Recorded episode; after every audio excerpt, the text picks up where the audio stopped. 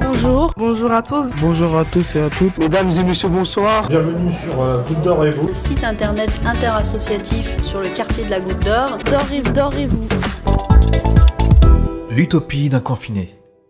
Bernard Macera, habitant du quartier et militant associatif, nous livre dans ce texte ses réflexions et questionnements pour aujourd'hui et demain. Après plusieurs semaines de confinement, nous sommes loin de maîtriser le Covid-19. Il s'agit bien en effet de maîtriser le virus et aucunement de partir dans une guerre qui serait aussi ridicule que celle de Don Quichotte contre des moulins à vent. Les virus sont des éléments de la vie depuis l'origine du monde. Ils évoluent et se transforment suivant les époques, les lieux et les accoutumances de nos personnes. Imaginer la disparition des virus, par exemple, n'a pas de sens. Ce serait celle de la vie. Nous n'avons pas d'autre choix que celui de cohabiter avec ces réalités vivantes. Pour cela, il est vital de les bien connaître pour trouver comment limiter leur dangerosité et vivre avec. Autrement dit, il est vain de recourir à un discours guerrier ridicule. Il est inadapté, d'autant qu'il ne s'accompagne pas d'actes comme, par exemple, la réquisition d'entreprises pour produire matériel de protection et de soins. Ce discours est cependant significatif, car la seule alternative qu'il offre, c'est celui de renvoyer les populations aux méthodes des temps où la médecine était totalement impuissante. Mais pouvait-on en attendre autre chose? Notre humanité, nos sociétés, ont besoin de moyens pour la recherche, pour tout ce qui peut enrichir nos connaissances du vivant, pour savoir préserver et soigner les populations pour qu'elles puissent vivre avec ces défis nouveaux. Cela demande des moyens, et nous ne les avions pas. Il est clair aujourd'hui, pour tout le monde, que la France, dans son contexte de mondialisation, a depuis des dizaines d'années fait le choix du profit financier plutôt que celui du soin des femmes et des hommes, et de l'anticipation.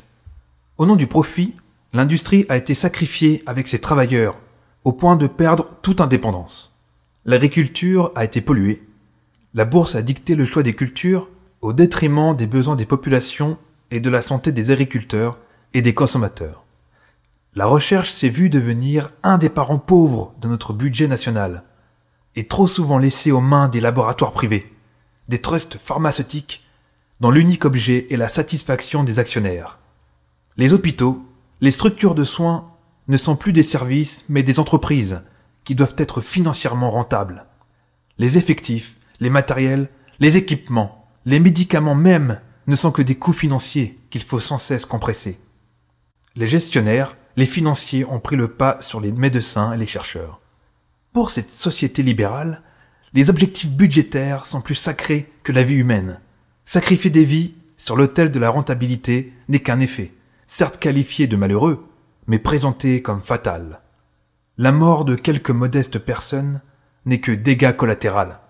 Les vies humaines les plus ordinaires sont traitées comme des déchets de même que les plantes, les animaux et la terre elle-même.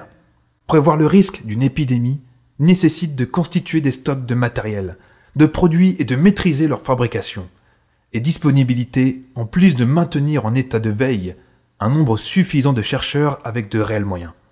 Tout cela représente un coût que la logique financière mondialisée ne peut accepter. Bien évidemment, dans nos sociétés capitalistes libérales modernes, il y a des choses qui ne peuvent se dire. Le paraître est prioritaire, comme les éléments de langage pour la communication. L'ogre financier s'habille des oripeaux de l'humanisme. Le mensonge, le camouflage de la situation réelle est la règle. La vérité ne doit pas risquer de mettre en danger le profit. Nous n'avons pas de stock, ni de masques, ni de tests par souci d'économie. Peu importe. Faisons croire que nous en avons suffisamment, puis disons que c'est inutile ou que ça n'aurait pas de sens de tester tout le monde. Car ce que nous révèle clairement cette crise sanitaire, c'est que notre démocratie est malade. Malade parce que les populations sont tenues loin des lieux de décision. La vérité est la réalité des situations, leur sang caché. La communication est l'arme capitale, faite d'experts choisis et d'éléments de langage. Rien ne doit échapper aux maîtres des finances et à celles et ceux qui les servent sous l'apparence d'une vie démocratique. Une société digne de ce nom ne se construit pas sans la garantie d'un socle de vérité et de transparence. Le peuple, pour exercer sa responsabilité, a besoin d'avoir les clés pour comprendre et donc pour agir. Il ne peut être infantilisé, ni dépendre d'une autorité méprisante et totalitaire. Il ne peut se contenter de communication, alors qu'est bafoué son droit à l'information. Ce peuple, qui fait aujourd'hui tourner la machine et sauve des vies, ces travailleurs de première ligne, sont précisément ceux qui hier étaient méprisés, ignorés ou qualifiés de nantis ou d'assistés lorsqu'ils revendiquaient des services publics de qualité pour tous, de l'argent pour les hôpitaux et les EHPAD, des moyens pour la recherche, pour l'éducation nationale. Ce sont ceux-là même qui demandaient de bénéficier des lois du travail, leur assurant reconnaissance professionnelle et citoyenne. Ce sont ceux-là même qui, sur les ronds-points, revendiquaient d'être reconnus et de vivre dignement en étant écoutés et respectés. Dans cette crise, ces invisibles montrent non seulement qu'ils sont indispensables, mais qu'ils sont capables d'organisation, d'inventivité, de générosité et d'un sens civique admirable et admiré. Le peuple tout entier, hier méprisé et tenu pour indiscipliné, fait preuve d'une responsabilité exemplaire en acceptant de voir ses libertés réduites pour un temps alors qu'il constate, chaque jour davantage, que la situation dont il souffre est le résultat d'une politique qui a fait passer le profit avant le soin, la rentabilité financière avant le service de l'humain. Bien sûr, la main sur le cœur, les tenants du pouvoir nous disent qu'ils vont se reprendre. Ils nous parlent de primes, de nationalisation, de relocalisation, d'investissements sociaux. Autant de solutions qu'ils qualifiaient, il y a quelques jours encore, d'archaïques ou d'utopie soixante-huitarde. Ne soyons pas crédules. Le système économique libéral va certes sortir affaibli de cette crise, mais ces tenants sont prêts à tout pour sauvegarder leur essentiel. N'en doutons pas.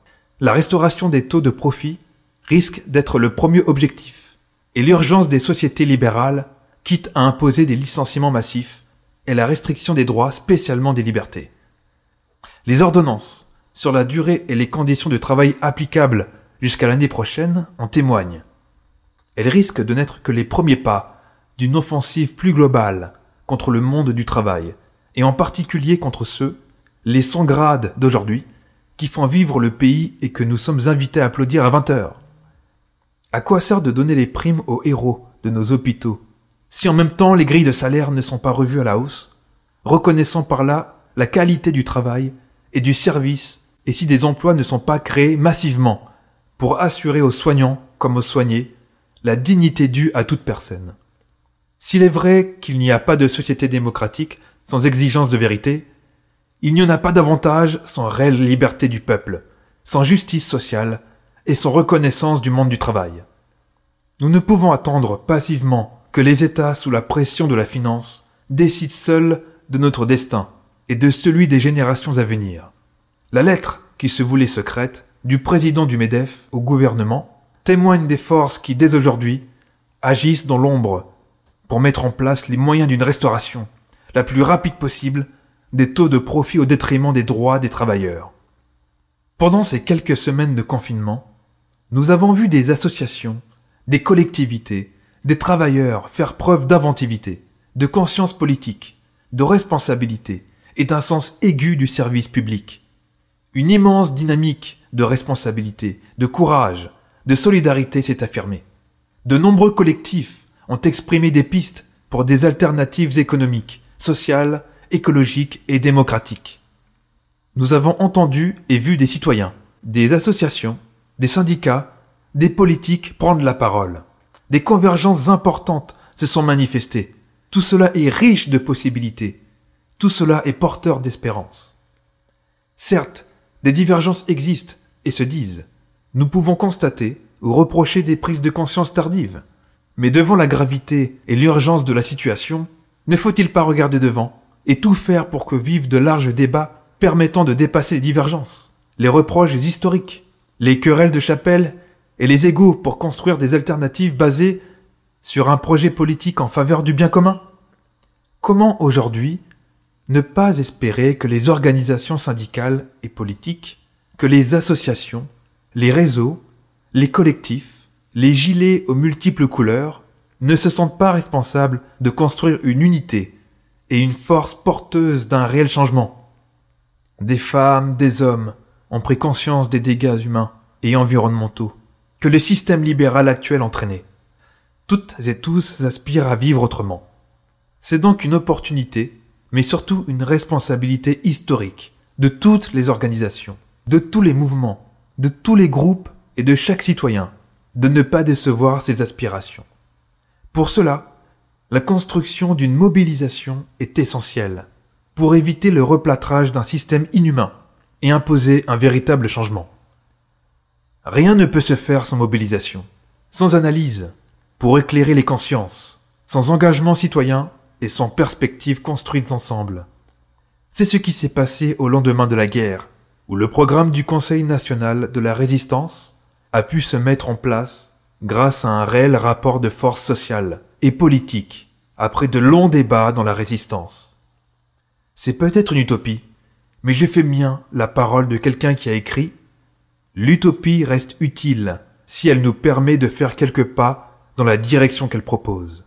Tout ne va pas changer, parce que nous en rêvons, mais des choses peuvent évoluer, si on se motive en tendant vers le but dont nous rêvons.